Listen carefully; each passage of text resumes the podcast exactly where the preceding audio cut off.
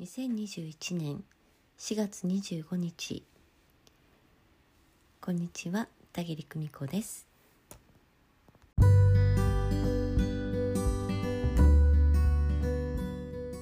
先ほど魂学2期第2回の講義が終了いたしました。楽しかった。今日はね日曜チームの講義でした。えそしてね火曜日のクラスの方でちょっとね当日通信状況が悪かった方もね、えー、もう一度、まあ、抜けたところをねご受講いただくために、えー、一部ねご参加くださいました、えー、すごく楽しかったです。のびのびとねお話しさせていただける、えこのね魂学が私は本当に楽しいです、え皆さんもねまあ魂学というだけあって中身はちょっとねあの見えない世界のお話を扱うことが多いんですけれど、えー、でもね魂の視点そして現実視点このね魂視点現実視点の両方を持ってこの現世をね生きていくというのはねまああのというか優しい世界を知るということにもねつながるのかなというふうに、えー、考えていますまたね内容の方はブログでもご紹介しようかなと思っていますえ今日はね魂学のその受講生の方とお話ししていた中でね私が過去に体験したことを少し思い出したのでそのことをお話ししようかなと思います。接する機会というのは、えー、どんな人にも終わりかなというふうに思いますけれど、えー、私もねやっぱりまあこれまでの人生もう本当にさまざまな方と接してきてねうん、で中にはね意見の食い違いなんかでなかなかねあのしんどい思いをしたということもあるんですけれどね、うん、えだけど往々にしてですねそういう、まあ、ちょっとした行き違いだったり、まあ、お互いのね、えー、認識の違いなんかでねぶつかった相手とかね苦手だった方というのはね後々になって考えてみると自分にとってものすごく財産になっていたりすることがあります。え今日はねその中であのあるエピソードをご紹介したんですけれどね、うん、ちょっとした行き違いでねあの私仕事の中で非常に厳しいお言葉をね浴びせられたことがあって、うん。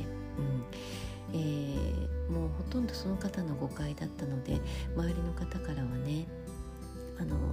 まあ、田切さんお気の毒にっていう風にね見ていただいてお声もかけていただいたり励ましていただいたりね本当にそういったことがあったんですけれど、うん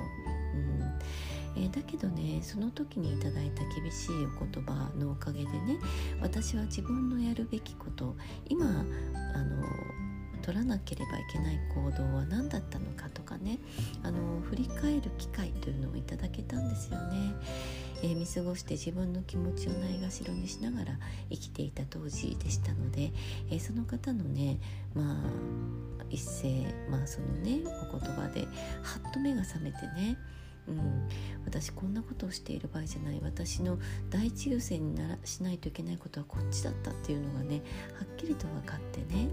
うん、その時は泣いたりもう落ち込んだりひどかったんですけれど泣き晴らした目でね、えー、家族にも心配をかけたことがあったんですけれどね。でもその後にまあいろいろな自分の状況っていうのがはっきり分かってしばらく経ってその、えー、誤解のあった相手の方ともねまたす仲直りをしてねお互いあのメールを送り合ったり、えー、一緒に食事をしたりね、えー、することができてね。一連の、まあ、自分の経験としてあのいい経験に変わったんですよね、えー、そしてしばらくねしたある時にですね、うん、あの全くね別の、まあ、その一連のことをご存知の、えー、とっても偉い方がね、えー、廊下で通りすがりにお声をかけてくださってね、うん、田切さんあんた大変な目にあったけど心を耕されたねっていう風にね、うん、一声かけてくださったんですよね。心を心を耕されたねっていう風にねそれを伺ってね私まああの救われたんですよね私もそう思っていたし決してね恨んだり憎んだりすることなくね、えー、その時の辛い思いを自分の中で消化してね浄化することができたんですよね。え心を耕してくれる人っていうのは、えー、皆さんの周りにもいらっしゃると思います意外と苦手な方だったりね苦言を呈してくれる方だったりね、えー、何か嫌な思いをさせる人であったり、え、そういう人っていうのはねその役割を買って出て、えあなたに何かを気づかせてくれる人であったりします、えもちろんね本当に嫌な思いをしている場合は私はね逃げ足が速いのは最高だと思っているので、えとっととねその場から逃げれるもんなら逃げてくださいっていうふうにお伝えはするんですけれど、えでもね転んでもただで起きないでいいんです、えそこからね何か学べることがある、え気づけることがあるかもしれませんしね。経験を無駄にすることもなくね。あ自分にはもっと他に大事にするべきことがあったな、うん、気づくべきことがあったということにね、え、気づかされた思い出させてもらったなとかね、そんな風にねちょっと見方を変えてみるっていうのもね一案かなという風に思います。えー、今はねその私と、えー、ちょっと誤解にあった方もね、えー、いろいろなご病気なんかでこのような、らっしゃらなくて光の世界にね